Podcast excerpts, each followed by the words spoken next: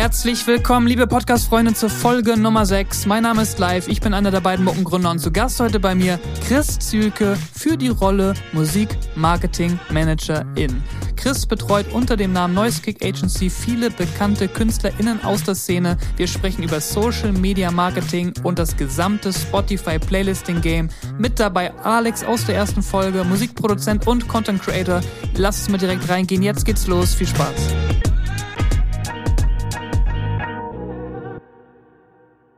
Würde sagen, Chris, starten wir mal mit dir. Woher kommst du? Wer bist du? Stell dich vielleicht mal ganz kurz vor für die Leute, die dich noch nicht kennen. Äh, ja, ich bin Chris. Ich mache Marketing für Bands und Künstler. Das hat ganz eigennützig gestartet. Also halt wirklich, ich glaube vor zwei, zweieinhalb Jahren. Ähm, damals für meine eigene Band gestartet und mir gedacht, ey, das, was die anderen machen, irgendwie glaube ich, kann ich das auch.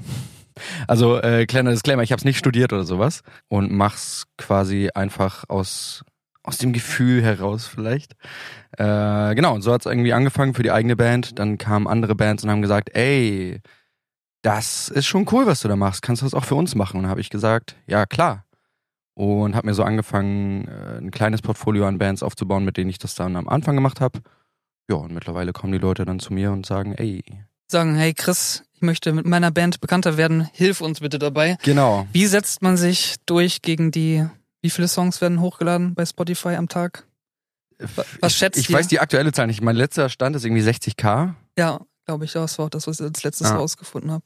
Die haben tatsächlich, hat mal der CEO von Warner und der von Universal gesagt, am Tag werden über 100.000 Songs hochgeladen. Also das glaube ich tatsächlich nicht aktuell. Also wäre ein bisschen unlogisch, wenn man sich so die maximale Anzahl an Songs bei Spotify im Portfolio anguckt. Ich glaube, die sind so bei um die 80 Millionen Songs. Da können jetzt nicht 100.000 Songs pro Tag neu kommen. Also das geht am Ende irgendwie nicht auf. Aber ich glaube, so um die 50 bis 60.000 neue Songs jeden Tag. Und das Wow. ist schon krass, ne? Wenn man so ein, als Künstler zu Hause sitzt und denkt, hm, wie mache ich jetzt, dass andere mich hören? Wie kann ich mich durchsetzen gegen diese Masse von Songs? Ne? Das ist wirklich extrem viel Lärm auch einfach. Viel Neues, ja. Ja, viel Noise. Deshalb umso spannender. Ähm, da braucht man natürlich Experten wie dich, die einem dabei unterstützen, weil ich denke, es geht jetzt vielen so, die vielleicht auch noch aus dem älteren Zeitalter kommen und so in, der, in einem Übergang stehen und auch von dieser ganzen Streaming-Flut ähm, teilweise auch überrollt werden und dann auch merken, hm, irgendwie ist es nicht mehr so einfach, nur mit Konzerte spielen, ähm, das reicht nicht mehr aus. Man muss schon dem Online-Business Fuß fassen und dort viel tun, um dort äh, gesehen zu werden ne, oder gehört zu werden. Deswegen, vielleicht kannst du mal aus deiner täglichen Arbeit erzählen, was sind so die ersten Schritte oder vielleicht auch so die beliebtesten Medienkanäle, die man in jedem Fall bedienen sollte. Ähm, Marketing für Bands und Künstler ist, glaube ich, in einer Zeit, in der alles online eben stattfindet, der Ort, wo man, wo sich alles abspielt und wo sich das auch alles abspielen muss. Weil da ja am Ende des Tages die Aufmerksamkeit der Konsumenten liegt und an die will man ja ran. Hm. Ja, das ist dann wahrscheinlich auch eine Aufgabe, wo deine Expertise gefragt ist Ja. und du dir den Künstler anschaust und überlegst, hm, Genau. was ist jetzt die, wo ist die Zielgruppe am besten erreichbar, auf welche Plattform gehen wir? Oder wenn man nochmal einen Schritt zurückgeht und sich überlegt, so welche Medien oder Formate gibt es denn überhaupt, um einen Künstler oder eine Künstlerin zu promoten? Ne? Also was gibt es dort? Radio, TV, Online-Magazine, Podcast gibt es, alle Social-Media-Kanäle, Live-Gigs, Mailings, Playlisting. Also es gibt ja eine ganze Menge an Kanälen. Und ich denke, wenn man erfolgreich sein möchte, sollte man die Vielzahl, wenn nicht alle dieser Kanäle Ja. vernünftig bedienen. Ne? Und das heißt, gerade so in dem Online-Marketing-Bereich, sei es jetzt Playlisting oder äh, Social-Media-Kanäle zu bespielen mit Ads zum Beispiel, also mit Werbeanzeigen, da brauchen die meisten aus meiner Erfahrung tatsächlich einen Experten wie dich, weil das dann irgendwann auch so die eigene Expertise überschreitet und man dort einfach Hilfe benötigt dann. Ne? Ja, auf jeden Fall. Das heißt, gibt es so ein spezielles Gebiet, wo du sagst, das machst du und, und alles andere dann nicht? Du, du spezialisierst dich wahrscheinlich dann oder bist du ganz breit aufgestellt und kannst den ganzen Katalog abdecken? Äh, also ich habe so meine Themen, um die ich mich besonders gerne und auch mit einer, wie nennt sich das, mit hohem Enthusiasmus kümmere. Das ist eben definitiv, du hast schon gesagt, äh, Facebook oder Meta-Ads ja mittlerweile Ja. äh, funktionieren einfach auch nach wie vor. Ähm, dem zugrunde muss eigentlich aber immer entsprechend Content liegen, weil man versucht ja Traffic herzustellen, also einfach die Zahl der Besucher auf jeglichen Plattformen zu erhöhen. Ja. Und das kann man mit Ads ganz gut machen, aber wenn man dann eben Traffic in, in eine Baustelle fährt oder Traffic in eine Stadt fährt, wo nichts los ist, ähm, also jetzt metaphorisch gesprochen, dann ist das natürlich, ja, ja. schwierig. Ich glaube, das ist so einer der häufigsten Fehler, die gemacht wird, ist, dass man auf diesen ganz berühmten Boost ja. Post-Button, ja. Alex, du kennst ihn wahrscheinlich auch. In der Instagram-App. In der Instagram-App mhm. klickt. Ne? An dieser Stelle, wer das macht, verbrennt so sein Budget einfach. Oder ja. wirft das Budget aus dem Fenster und man kann so viel Geld damit verbrennen. So schade, ne? weil Instagram oder Meta meinetwegen macht es auf den ersten Blick so einfach, wenn man postet was und jeder hat ja in dem Fall irgendwie ein normales Instagram-Profil und sagt dann, diesen Post möchte ich gerne hervorheben. Kann man auch machen. Problem ist nur, es funktioniert nicht besonders gut. Ne? Nee. Das heißt, im nächsten Schritt, was man machen müsste, ist, man müsste dann mit dem Facebook Business Manager oder dem Meta Business Manager umgehen, um diese ganzen Kampagnen aufzusetzen. Und spätestens dort sind dann die meisten KünstlerInnen raus an der Stelle, weil man merkt, ja. okay, das sind nicht nur ein paar Klicks, sondern da gehört ein bisschen mehr Know-how dazu, um das vernünftig zu machen. Deswegen vielleicht mal Alex an dich, weil du sprachst es eben auch gerade an, äh, Chris. Der ganze Bereich Content ist natürlich sehr wichtig, wenn man jetzt so eine Band gründet, ähm, ist natürlich auch die Frage, so wie gibt man sich am besten oder welches Format läuft besonders gut auf den Social Media Kanälen und welche Formate nicht so gut. Und deswegen, Alex, habe ich dich auch heute eingeladen, weil du in dem Bereich sehr, sehr gut funktionierst aktuell. Ne? Du bist, äh, du hast die Fähigkeit, sehr unterhaltsame und äh, interessante Reels zu produzieren. Und da würde mich mal interessieren, wie machst du das und woher nimmst du die Kreativität und wie viel Arbeit vor allen Dingen steckt hinter einem bei dir vielleicht 30 Sekunden Reel? Ne? Das, vielleicht kannst du da mal deine Erfahrung teilen. Ja, ganz allgemein gilt da tatsächlich, ähm, was ganz gut funktioniert, äh, es gibt bestimmte Formate bei Social Media, die immer wieder funktionieren, die man letzten Endes einfach adaptieren kann für seine eigene Branche. Das bedeutet zum Beispiel jemand, der einen bestimmten, eine, eine, einen bestimmten Sketch, sage ich jetzt einfach mal, äh, im Sportbereich macht, den kann ich eventuell exakt so adaptieren für meinen Bereich im, im Tonstudio. Das ist ganz schön. Also da ziehe ich auch viel, ne, dementsprechend viel Inspiration aus anderen Reels, die ich mir so anschaue. Ganz wichtig ist aber, und äh, das ist vor allem, glaube ich, für die ganzen Musiker und Bands da draußen wichtig, man muss oder dieses ganze Konstrukt ist letzten Endes auch so ein bisschen dafür ausgelegt, dass man das Ganze authentisch macht und sich selbst so präsentiert, wie man nun mal ist. Ansonsten dauert es zu lange, es ist zu aufgesetzt. Da, da, da kannst du bestimmt auch äh, was zu sagen, Chris.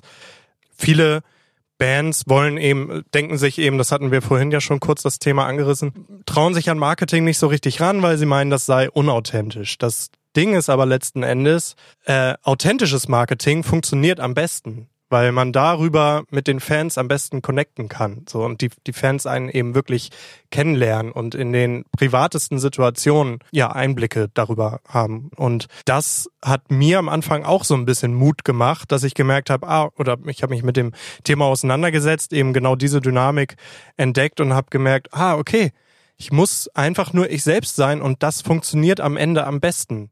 Ja, Chris, ist das auch so ein Ratschlag, den du deinen Kunden gibst? Du musst ja mit dem arbeiten, was dir die Leute zur Verfügung stellen. Und ich glaube, das ist auch ein ganz wichtiger Punkt, dass du die auch nochmal in die richtige Bahn lenkst. Ne? Dass du, du brauchst ja gewisse Marketing-Assets, die gut funktionieren für verschiedene Werbeformate. Was sind denn so deine Tipps ähm, an Künstlern oder was sind so Hürden und Schwierigkeiten, die du nehmen musst bei dem Weg? Gute Frage. Wirklich gute Frage.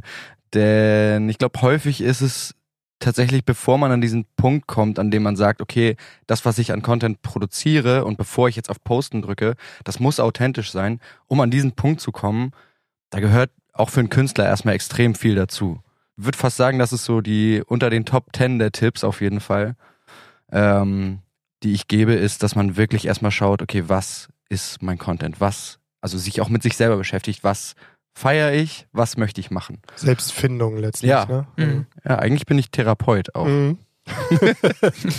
ja, wirklich, das ist, also viel auch mit Unsicherheiten hat das zu tun einfach. Die Leute trauen sich das dann nicht am Set ein Selfie-Video zu machen oder Ja. sowas. Und Ja, weil man dann auch das Gefühl hat, wie authentisch will man dann sein. Auf der einen Seite möchte man alles möglichst professionell releasen Ja. auf dem Channel und da muss immer irgendwie eine Spiegelreflex laufen, bevor ich irgendwas hochlade. Aber auf der anderen. Seite sind es genau diese persönlichen über Selfie-Kamera aufgenommenen Behind-the-Scenes-Videos, die am coolsten und interessanten, äh, interessantesten Mhm. sind für die Zielgruppe. Ne?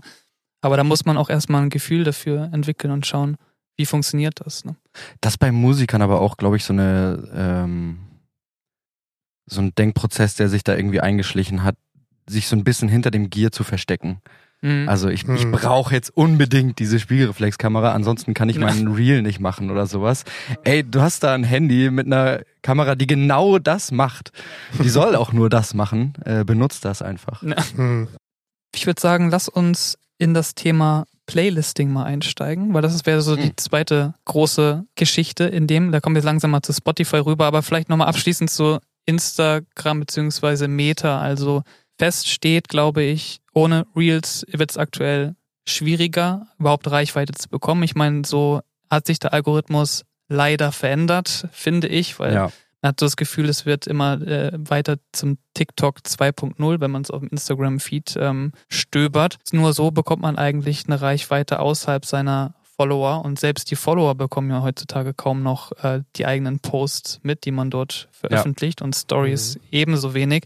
Das heißt, mit den Reels und deswegen Alex bei dir, da sieht man das aktuell auf deinem Kanal ja wunderbar, ne? Du postest und kreierst diese sehr kreativen Reels und mit diesen Reels erreichst du auf einmal gigantische Zielgruppen, die Mhm. zuvor niemals was von dir gehört haben, eben weil du in diesem Algorithmus äh, landest und einfach durch den Feed mit diesem Videoformat an viele ausgespielt wirst. Ne? Und so genauso funktioniert ja TikTok auch in dem Sinne und das hat Instagram äh, sich für sich auch adaptiert ne, nach diesem Erfolg.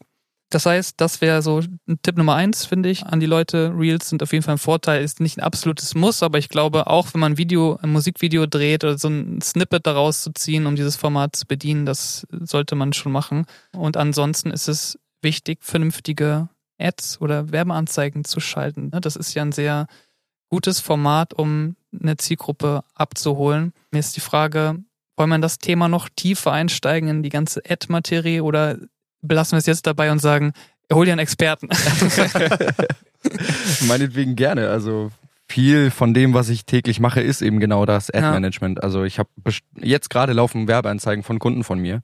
Und das ist dann schon immer ganz geil zu sehen, dass die auch funktionieren, wenn sie gut gemacht sind. Und man dann auch einfach Learnings daraus ziehen kann. Wenn ich jetzt, äh, also wenn ich jetzt, oder ich frage, ich, ich fange mal anders an, Alex. Ähm, hast du das Gefühl, dass über Reels mehr Leute deinen, also dass mehr Leute deine Reels sehen, die dich bereits kennen und dir folgen, oder dass das an Fremde rausgeht? Fremde, Fremde, ne? ja, Reels. Ganz verrückt. Aber sie, sind die nicht auch so konzipiert? Also Genau, sind so konzipiert, genau. Also das haben, das haben die, das haben die so Mhm. vom TikTok-Algorithmus Ja. abgeguckt, weil Ja. der, das Besondere am TikTok-Algorithmus ist, dass die so eine, einen gewissen Prozentsatz an Diversität dort mit einspulen. Und das ist eben Mhm. bei den, äh, bei den Instagram Reels auch so. Das heißt, du postest etwas und der Algorithmus spielt diese Reels ganz bewusst und auch zufällig an Zielgruppen aus, die nicht unbedingt was mit deiner Followerschaft zu tun haben. Einfach um den Besucher selber oder dem Feed äh, an, Anschauenden immer wieder neuen Input zu geben, dass er nicht in seiner Bubble bleibt und sich nicht, nicht nur 100% Themen sieht, die ihn wirklich interessieren, sondern es ist ganz bewusst so gebaut, dass du immer wieder auch Dinge siehst, die außerhalb deiner Bubble liegen, um deinen Horizont zu erweitern, um dieses ganze Cluster aufzubrechen. Und so funktioniert TikTok und so eben auch Instagram und deswegen haben diese Reels so ein ganz großes Potenzial, auch Leute zu erreichen, die gar nicht in deiner täglichen Bubble so drin sind. Mhm. Und das machen ja Ads am Ende des Tages auch. Und ich stelle das auch immer wieder fest, dass eben Ads am besten performen, mit dem man eigentlich am Anfang gar nicht rechnet. Also das sind häufig dann einfach wirklich die Ads. Entweder ist das ein Part vom Song, der irgendwie ungewöhnlich ist, oder es ist wirklich aus einer Kampagne mit irgendwie 16 Videos, sind das dann die beiden Clips, wo sich wirklich einer aus der Band dahinstellt und es fast schon wie ein Reel wirken lässt, weil er eben in die Kamera spricht oder sowas. Das ist ganz spannend irgendwie zu sehen und so auch quasi Zahlen, Daten, Fakten, technisch ja, da. baust du wahrscheinlich auch Split-Test dort auf, ne? Bei denen Ja, genau. Also ich mache das nicht, also ich mache es zwar im Ad Manager, aber ich mache nicht den direkten Split-Test dort. Mhm, ja. Äh, Also du machst in einer Anzeigengruppe, Genau. baust mehrere Anzeigen auf. genau, Ja. ja. Ja, genau. Und dann entscheidet am Ende eigentlich der Facebook-Algorithmus selber, Ja, genau. welche, welches Format am besten ist.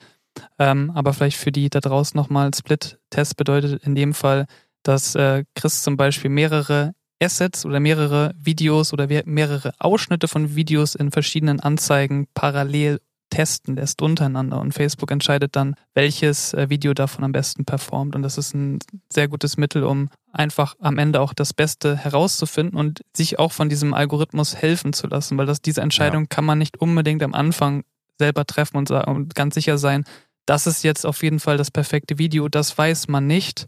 Und deswegen meinst du ja gerade aus deiner Erfahrung selber, bist du auch immer wieder überrascht, dass es auf einmal ein ganz anderes Video, ganz andere Werbung, äh, Asset ist, als du am Anfang gedacht hast. Ne? Deswegen ist da auch ein Tipp, möglichst viele Assets nebeneinander split testen zu lassen. Wir brauchen Daten. Wenn man, wenn man, wenn man das Budget hat, sie- diese Ads auch laufen lassen Ja. zu können. Das, darüber müssen wir auf jeden Fall auch nochmal sprechen. Aber das ist ja auch äh, so ein weiterer Vorteil daran, wenn man jemanden engagiert, der davon Ahnung hat und vor allem Erfahrung gesammelt hat. Denn Total. ich kenne das Problem, ich habe mich damit auch auseinandergesetzt, ähm, einfach auch aus, aus Interesse und habe dabei eben gemerkt, okay, ähm, ne, wenn ich äh, äh, wenn ich Split-Tests mache und ähm, ähm, mehrere verschiedene Ads schalte, dann lerne ich, ne, dann kann ich am Ende sehen, okay, der eine performt besser und so weiter. Das bedeutet, ich muss eine riesige Menge an Ads erstmal schalten, um die Erfahrung überhaupt zu sammeln. Und da ist eben das Schöne, dass jemand wie Chris diese Erfahrung ja schon gesammelt hat, dadurch, dass er mit vielen verschiedenen Menschen zusammengearbeitet hat. Mhm. Ja, wichtiger ja Oder? noch, äh, Chris weiß in dem Fall, welches Format am besten funktioniert oder kann das im Vorfeld schon mal besser aussortieren. Also selber, Vielleicht die, kann die ich Asset, Asset wirst du ja selber auch testen, auch Ja. ähnlich wie es jetzt äh, Alex machen würde, aber du hast durch deine Erfahrung schon mal so ein Pre-Select, ne, den du machen kannst. Ja, So, ein, so ein bisschen so ein Bauchgefühl. Ich hatte Mhm. es vorhin schon gesagt, ich mache Marketing nach Bauchgefühl, aber das ist tatsächlich das. Also Das ist dann auch die einfach ich die werde Erfahrung. auch ne? überrascht. Manchmal ist es der Chorus vom Song, den ich überhaupt nicht mag, äh, der am besten funktioniert und der Vers ist eigentlich das Geile für mich, aber das sieht die Welt da draußen vielleicht anders Mhm. und das ist dann auch fein. Gehen wir in ein anderes Format, auch sehr wichtig und sehr gefragt, äh, ist das Thema Playlisten. Und jetzt gehen wir zu Spotify rüber, würde ich sagen. Weg von Meta. Sehr gerne weg vom Meta. Ja, Spotify bietet ja eine Vielzahl an eigenen Playlists an. Da gibt's natürlich ganz groß die Editorials. Mhm. Ähm, Das ist, das ist gleich die Endstufe, ne? Ja klar, womit soll ich sonst anfangen? ähm, ich habe da Erfahrung. Es ist schwer, einen Tipp zu formulieren, weil ich selber nicht weiß, wie zur Hölle wir da reingekommen sind. Ihr seid in einer? Äh, Wir sind in mehreren auch schon gewesen. Ähm, und das ist auch cool und äh, das ist auch nett, weil es echt gut Klicks abwirft. Ähm, und es auch toll ist, von Leuten zu hören, ey, ich habe euch in einer Metal-Playlist gefunden. Ich habe einfach quasi, man muss sich das mal vorstellen, die, die wollen Metal hören, öffnen eine App auf ihrem Handy und geben Metal ein. Ja, Und kommt hören eine dann- Spotify-Playlist. Ja. Und dann kommt da die Spotify-Playlist und die hören meine Band. Das ist schon ziemlich cool. Und das, gibt, das, das gilt natürlich für jegliches Genre und auch für ganz, ganz viele gemischte Genres, ähm, was sie da an Editorials abliefern. Also es geht manchmal auch nicht nur so sehr nach Genre, sondern einfach auch nach der Mood oder sowas. Also ja, finde ich sehr, sehr cool, wie die auch kuratiert sind zum Teil. Und also ich, ich will jetzt hier nichts Falsches sagen, aber ich glaube, dass jeglicher Versuch, in so eine Playlist zu finden, äh, in seinen Weg in so eine Playlist zu finden, äh, jeder Weg beginnt damit, dieses blöde Spotify Pitch deinen Song Mhm. Formular auszufüllen. Ja. Ja. Am besten vier Wochen vor Release, damit genug Zeit ist, weil jeden Tag 60.000 neue Songs rauskommen. Genau, das ist so ein, also dieses Formular ist so ein Fluch und Segen, glaube ich, Ja. für alle, weil die meisten Künstler draußen, es kann ja nur so sein, die füllen das aus und man kriegt nie eine Reaktion davon. Ne? Mhm. Und die denken dann irgendwann so nach dem vierten, fünften, zehnten, zwanzigsten Release-Pitch so, was soll das? Warum Und postet das wissen hier nicht, rein? was sie falsch gemacht Ja, genau, haben. man kriegt ja auch gar kein Feedback. ne? Es Ja. ist einfach, passiert nichts und man weiß auch gar nicht, was schreibe ich da überhaupt jetzt rein und was wollen die lesen und was nicht. Und ich finde, da muss man sich wahrscheinlich so ein bisschen in die Gegenseite hineindenken und überlegen, so wo kommt das überhaupt an, was man dort Ja. reinschreibt. Ne? Und wenn man sich jetzt so ein Spotify-Unternehmen anschaut, ich kann da nur aus meiner Branche sprechen, wir kommen aus der Webentwicklung, aus der Softwareentwicklung und wirklich Insights darüber gibt es so nicht. Also ich kenne keine, aber ich kann mir nur vorstellen, wie das funktioniert und da werden ähnlich wie auch bei den großen Labels eine ganze Mannschaft an Kuratoren sitzen, also Angestellte sitzen, die täglich Songs hören. Ich habe mal von, glaube ich, von Sony eine Zahl gehört, dass ein Kurator so um die drei bis 4.000 Songs pro Woche sich anhören soll. So. Und das ist natürlich auch schon ein, gut, ein guter Batz. Und da müsst ihr euch überlegen, das ist für ihn ja auch schon schwer, äh, alleine von drei bis 4.000 äh, Songs überhaupt eine Beschreibung durchzulesen und sich mhm. da so durch, äh, durchzuwursteln. Wie viel Zeit wendet ein Kurator für einen Song auf? Ja, das, das und. Extrem wenig, ne? Ja. Er hat nur ein ganz kurzes Zeitfenster, überhaupt eine Entscheidung zu treffen, sich da durchzuhören. Deswegen ist ja umso wichtiger zu verstehen, wie kann diesen Kuratoren geholfen werden. Und da, bei Spotify ist es eben ein großer Vorteil bei denen, dass das ist, ist eine Software. Ne? Das ist ja eine Online-Plattform und diese Software basiert immer auf ganz vielen Datenpunkten, die gesammelt werden von, von allem, was du bei Spotify als Künstler präsentieren kannst. Wer mal im äh, Spotify Artist Dashboard war, der, der weiß das, was da alles zu sehen ist. Ne? Es sind ja von die Streams, es sind die Saves, also wie oft wird ein Song in der Bibliothek gespeichert, wie oft wird ein Song geskippt, wie lange wird er überhaupt angehört, ähm, in wie vielen Playlists landet der Song, wie viele Follower hat das Profil. Das sind ganz, ganz viele Datenpunkte, die diese Software sammelt und aus diesen Datenpunkten werden verschiedene Scores berechnet. Ich weiß nicht, ob ihr davon mal gehört habt, aber es gibt so einen Popularity Score. Chris, du kennst das wahrscheinlich. Ja. Finde ich ja bis heute ein bisschen komisch, was heißt komisch, aber schade, dass es diesen Popularity Score nicht öffentlich irgendwo gibt, nicht in dem äh, Artist ja. Dashboard selber, sondern ich weiß, dass wir früher, gut, wir sind jetzt auch irgendwie Softwareentwickler, wir haben über die äh, Spotify API, da kann man sich diesen Wert für seine Songs oder seine Bands fetchen, also über die Konsole, ganz nerdy fetchen. Und dieser Popularity Score, der ist einfach eine Kennzahl, ein Wert, also Prozentpunkte, so von 0 bis 100 Punkte wird der gesetzt, so eine KPI, also so ein Performance Index und der gibt dir einfach einen Wert aus. So. Und wenn, den kann jeder für seine, für seinen Song auch sich ziehen lassen. Und den muss man einfach mal googeln. Es gibt ja mittlerweile diverse Services, da musst du nicht irgendwie in der Konsole darum hacken, sondern da gibst du einfach nur deinen Song ein, der Service spuckt dir aus, okay, du hast eine Popularity Score bei dem Song von 20, 30, 40 Punkten oder was auch immer, irgendwas zwischen 0 und 100. Und anhand dieser Kennzahl hat man schon mal so einen ganz guten Wert, so wie sichtbar und wie populär ist eigentlich mein Song auf Spotify. Und ich glaube, dass natürlich diese Kuratoren und alles, was da reinkommt, dass die auch ganz viele datenbasiert arbeiten. Das heißt, es kommt ein mhm. Song dort rein die ganzen Pitches kommen dort rein und die werden dort wahrscheinlich in deren Dashboards auftauchen und so haben sie schon mal nur anhand der Daten, ohne dass sie überhaupt irgendeinen Text lesen müssen, schon so ein Pre-Select und ein ganz anderes Gefühl für die Qualität und äh, den Input, der da reinkommt. Also das jetzt nur mal so aus so einer ja. softwaregetriebenen Sicht äh, aus meiner Erfahrung äh, beschrieben. Na, das ist natürlich ganz interessant. Bleibt ja auch nichts anderes über, wenn irgendwie jeden Tag 60.000 Songs gepitcht werden. Wie viel Personal willst du anstellen, damit überhaupt jemand eine Chance hat, sich das anzuhören? Und du kannst eigentlich davon ausgehen, wenn du nichts davon hörst, äh, kein Feedback bekommst, gut, bekommen ja so oder so die wenigsten, aber dass dein Song einfach noch nicht auf dem Level oder mit der Reichweite funktioniert, dass du eine Chance hast, in diese kuratierten Playlisten zu kommen. Ne? Und trotzdem ist es wichtig, sowas mitzunehmen, ne? Selbst bei der ersten Single, oder, Chris? Immer. Ja. Immer. Ich würde es auf jeden Fall immer tun, weil kostet dich ja nichts. Also genau. das, was kostet dich das in Arbeit? Ein paar Minuten da den Text reinschreiben, auf jeden Fall mitmachen, ja. weil es kann ja trotzdem sein, dass jemand diesen Song so stark findet und ich würde jetzt nicht behaupten wollen, dass jetzt nur irgendwie ab einer bestimmten Score-Punktanzahl nur diese Songs kommen. Es ist einfach nur so ein, ein Pre-Select bestimmt oder einfach nur von, von der Gegenüberseite ein paar mehr Filtermöglichkeiten, die aus diesem ganzen Schwall an Up Uploads ähm, eine Entscheidung treffen können. Vor allem so aus meiner Erfahrung, es ist ja so, dass du diesen Spotify for Artist Pitch, den kannst du ja nur mit nicht veröffentlichter Musik machen. Das heißt, wenn du deinen Song ja. noch gar nicht draußen hast, hat er auch noch keinen Popularity Score. Und in dem Fall wird ja immer nach dem Average Popularity Score deiner vorherigen Releases geschaut.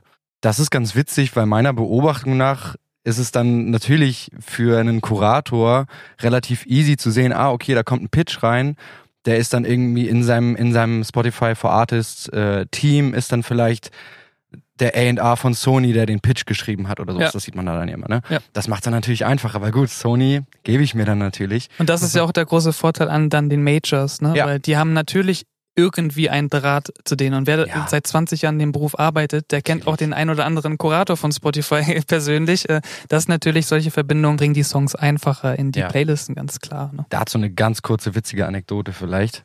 Ähm, als wir einen Song veröffentlicht haben, das war auch irgendwie Oktober 2020, 2019, ich weiß es aus dem Kopf gar nicht mehr genau. Ähm, da wurde, also wir machen, hatte ich glaube ich schon mal erwähnt, wir machen Metal. Und äh, da zu der Zeit hat der Spotify-Kurator, der so die Top zwei oder drei Metal-Playlisten betreut hat, hat zu der Zeit gekündigt. Mhm. Und ähm, man kennt oder man kannte den auch so in der Szene. Auf Instagram haben dem auch viele ähm, Mutual Friends gefolgt und alles Mögliche. Und ja, war ganz witzig zu sehen, dass diese Playlists wirklich für einen kompletten Winter nicht geupdatet wurden. Ah, also die großen Playlists, da kamen auch die großen äh, Artists, kamen nicht in diese Playlist rein, weil die einfach nicht geupdatet wurde. Das fand Spannend, ich. ja. Da, da sieht man mal, wie, wie das doch an einen einzelnen Personen dort hängen kann. Ne? Ja. Und was das auch für eine Macht ist, äh, diese Playlisten dort zu bestücken. Also ein Kurator, der gibt sich wahrscheinlich auch eher weniger öffentlich, weil das möchtest du, Mhm. glaube ich, nicht deine E-Mail dort Oh. angeben. ja, ich bitte dich. Aber auch ein geiler Job irgendwie, ne? Ja, kann ich mir schon vorstellen, dass es ein cooler Ja. Job ist. Bis du gesagt hast, dass wirklich Ja. 60.000 Songs am Aber am siehst Tag du, rauskommen. umso schwieriger dann für die wirklichen Newcomer, ne? Also gerade wenn man so ein ganz frisches Profil bei Spotify hat, so, da hat Spotify keinerlei Daten von dir. Du willst einen ganz neuen Release hochladen, da gibt's noch nichts. Und das äh, weiß Spotify in dem Fall ja auch und hat gar Ja. keine, gar nichts äh, zum, zum Rechnen für dich. Und Ja. da muss, bleibt dir nichts anderes über, als irgendwo anzufangen und einfach die Erwartung auch ein Stück zurückzuziehen äh, und dann einfach erstmal deine Releases dort rauszuhauen und schauen, dass du auf allen Kanälen so viel Gas gibst, dass du diesen Spotify-Algorithmus auch so ein bisschen bedienst oder einfach die Leute dazu bringst, deine Musik zu hören. Und das möchte man ja als Künstler auch. Ne? Ich habe da aber einen richtig geilen Hack und das involviert auch dich, Geil. Alex. Ähm, Hau raus. neulich was gehört von einer Künstlerin, die hat auf ihr, also du kannst ja, wenn du Distribution machst, kannst du ja auch auswählen, dass du deinen Song veröffentlichst, in Anführungszeichen, aber eben nicht auf Spotify und auf Streaming-Plattformen, sondern wirklich nur auf TikTok. Das heißt, auf TikTok existiert der Sound von deinem Song schon. Und dann veröffentlichst du ihn später, also das hat sie so gemacht, hat den Song dann später veröffentlicht und ist aber in der Zeit auf TikTok geboomt. Und hat dann in den Pitch mit Mhm. reingeschrieben, äh, dass sie 40 Millionen Plays auf TikTok bereits hatte. Natürlich wurde dieser Song dann aufgenommen. Hm. ist ganz clever. Smart, smart. Smart. Mhm. Smart. Wisst ihr Bescheid. Muss man nur erstmal die 40 Millionen Ja, das muss man dann natürlich genau. hinbekommen. Gut, das ist Schritt zwei.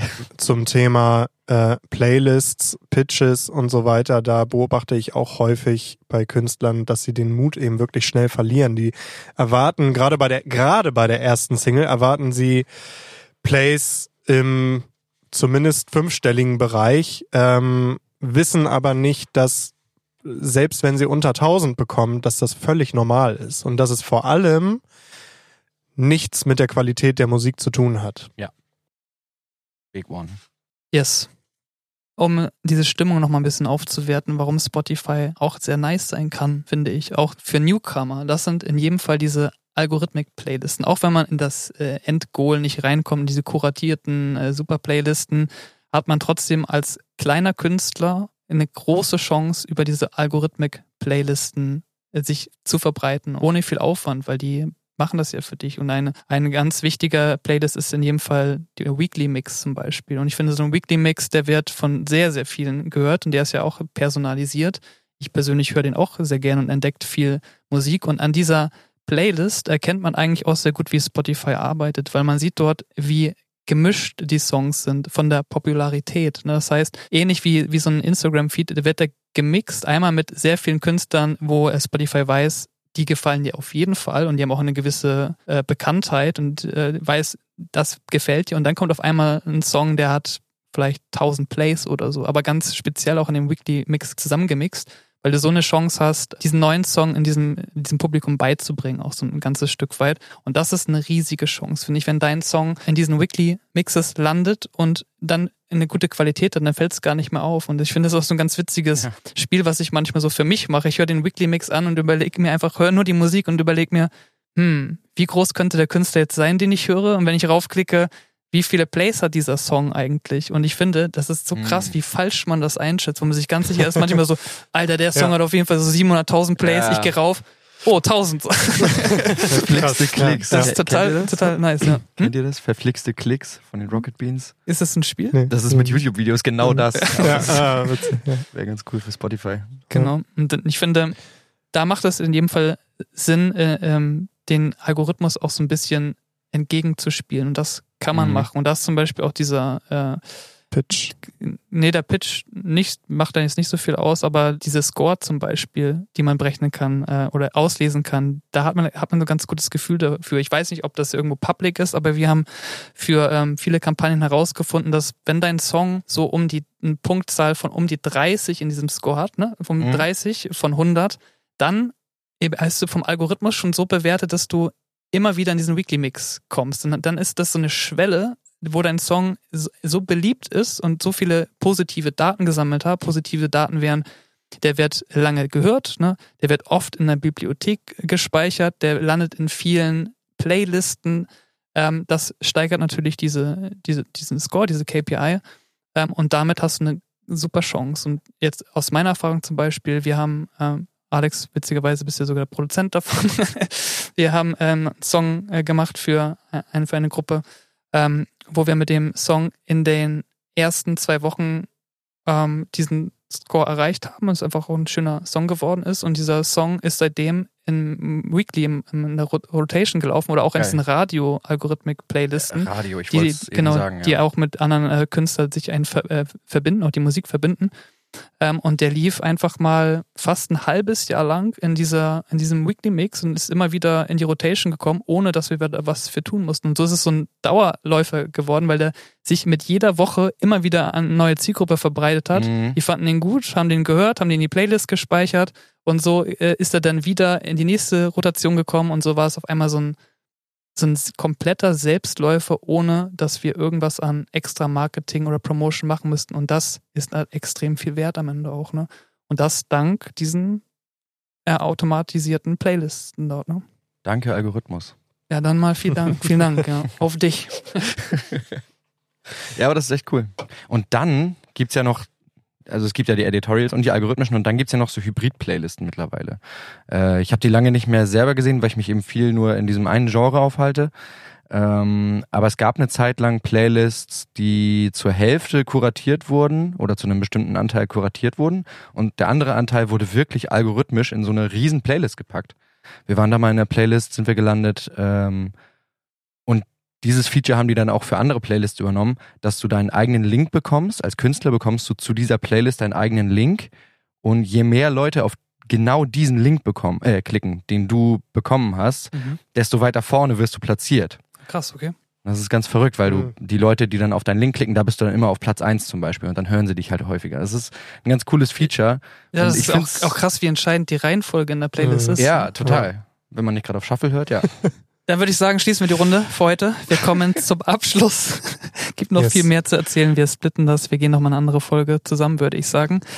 Wer Bock hat, mit dir zu arbeiten, Chris, wie erreicht man dich am besten? Immer die Frage am Ende. Hau mal bitte deine Kontaktdaten raus. Du bist ja beim Mucken auch am Start, da findet man dich in jedem Fall. genau, ihr findet mich bei Mucken. In der Mucken-App findet ihr mich.